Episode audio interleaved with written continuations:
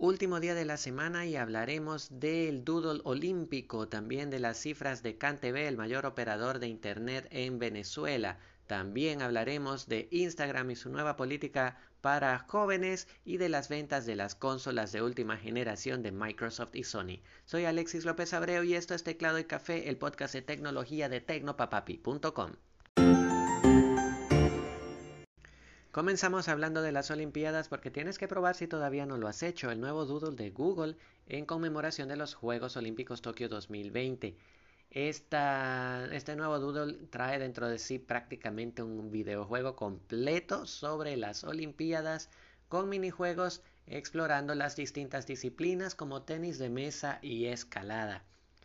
Está acompañado por unas grandiosas animaciones con estilo japonés, el conocido anime, no podía ser de otra manera, y con una ambientación clásica de Japón que definitivamente te va a tener atrapado. Eso sí, este es un completo time waster, te lo puedo asegurar, vas a perder muchísimo tiempo, tu productividad va a bajar mucho porque son juegos realmente sencillos y se podría decir que entre comillas tontos, pero con un nivel de desafío y diversión que te va a mantener enganchado, así que no lo pruebes en el trabajo. Si quieres disfrutar de estos videojuegos, simplemente tienes que ir a www.google.com y hacer clic en el doodle que tiene un no muy disimulado botoncito de play. Yo quedé definitivamente enganchado estaba buscando nuevo contenido para el podcast y reconozco que esa es una de las razones por la que el episodio de hoy llega algo tarde. Perdí por completo la noción del tiempo, así que estás advertido. Y hablaremos un poco de Internet en Venezuela porque Jesús Aldana, el presidente de la Compañía Anónima Nacional Teléfonos de Venezuela o CanTV, prácticamente la mayor proveedora de servicios de Internet y telefonía del país, eh, comentó, informó que está, la empresa está haciendo planes para hacer la transición desde, el cobre a la fibra óptica. Para eso están utilizando una tecnología llamada red óptica pasiva con capacidad de gigabit o GPON en Internet en inglés. Aldana explicó que esta nueva tecnología ya está instalada a modo de prueba en 281 municipios de los estados Miranda, Zulia y Carabobo y que esperan completar la transición en el resto del país. Sin embargo, aclaró que tardará algunos años en ejecutarse este cambio en todo el territorio nacional, pues se trata de un esfuerzo e inversión propia que está haciendo la empresa en colaboración con otras operadoras. Esto pareciera decir que no están recibiendo dinero del Estado. Recordemos que la CanTV es una compañía nacional, una compañía pública.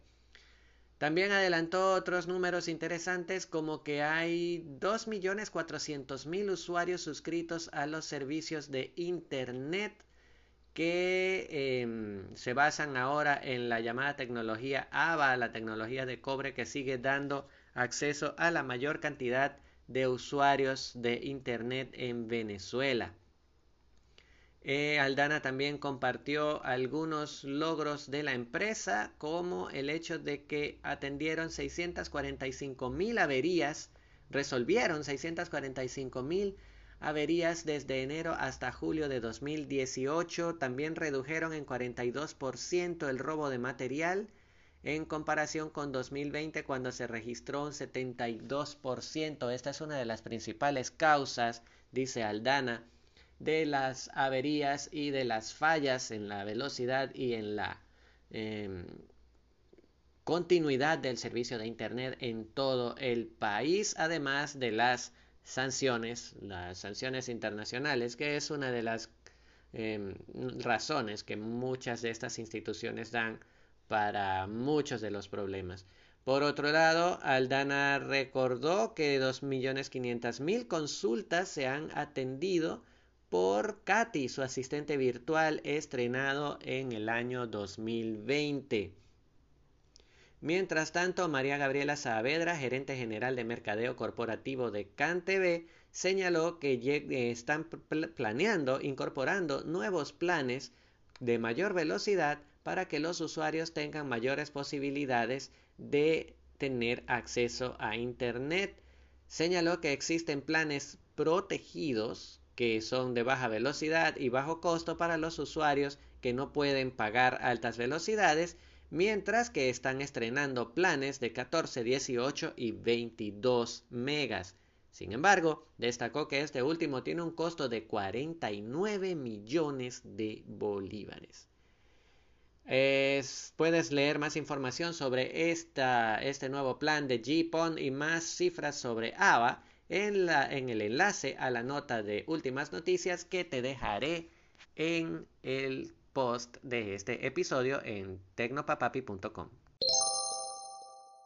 Nos quedamos en Venezuela porque la plataforma de pagos y puntos de venta Ubi publicó en una de sus cuentas de Instagram una imagen de lo que pareciera ser una tarjeta de crédito virtual con el respaldo de Visa.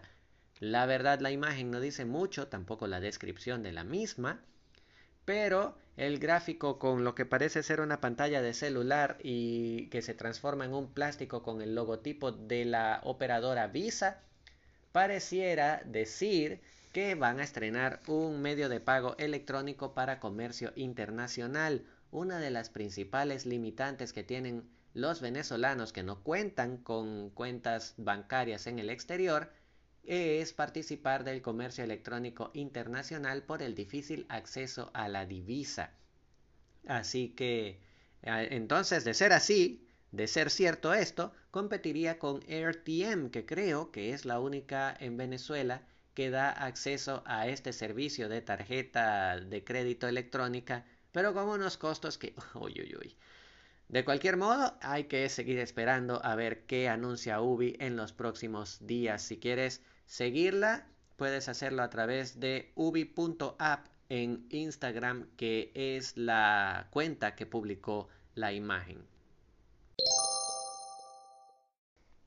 Y cerramos hablando de videojuegos y es que la Sony PlayStation 5 y las Xbox Series S y X han batido récord de ventas a pesar de la escasez de componentes provocada por la pandemia del COVID-19. Por un lado, Sony anunció cifras récord de nada menos que 10 millones de consolas PlayStation 5 entre los 8 meses que lleva en el mercado.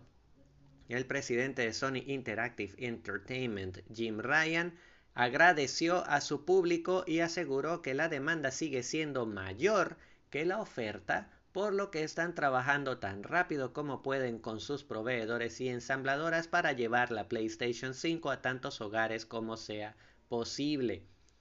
Por otro lado, Satya Nadella, el presidente de Microsoft, aseguró que Xbox eh, y sus series S y X son su consola más vendida en todos los tiempos.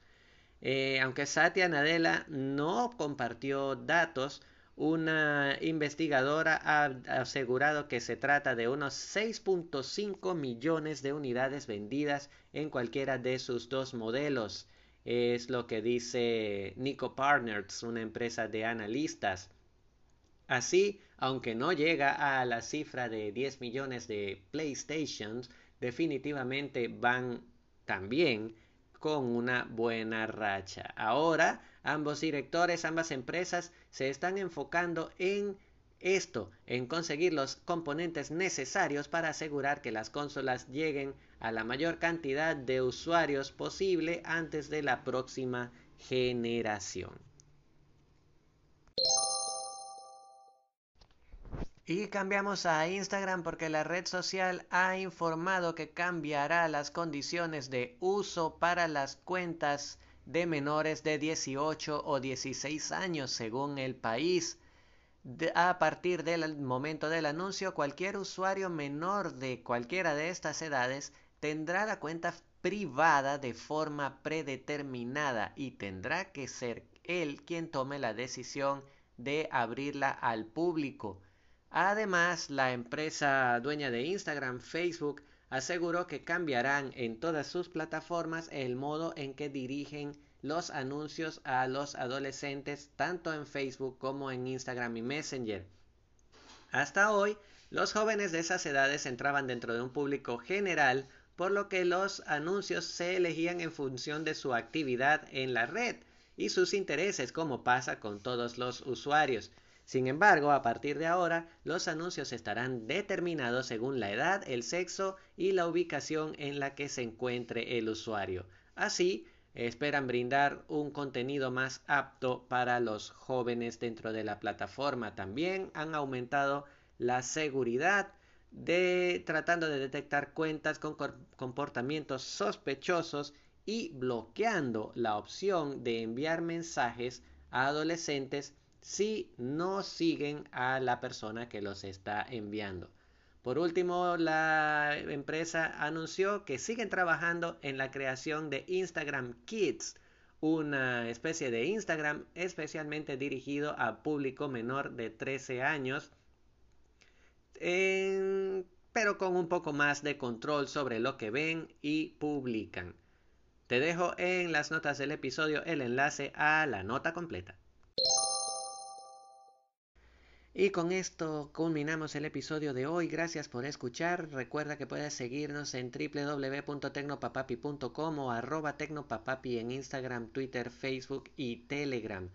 También si tienes algún comentario, sugerencia, duda o reclamo, puedes escribirlo por allí. Comparte este episodio con tus amigos para que la comunidad siga creciendo y nos encontramos el lunes con más contenido de Teclado y Café, el podcast de tecnología de tecnopapapi.com. ¡Feliz fin de semana!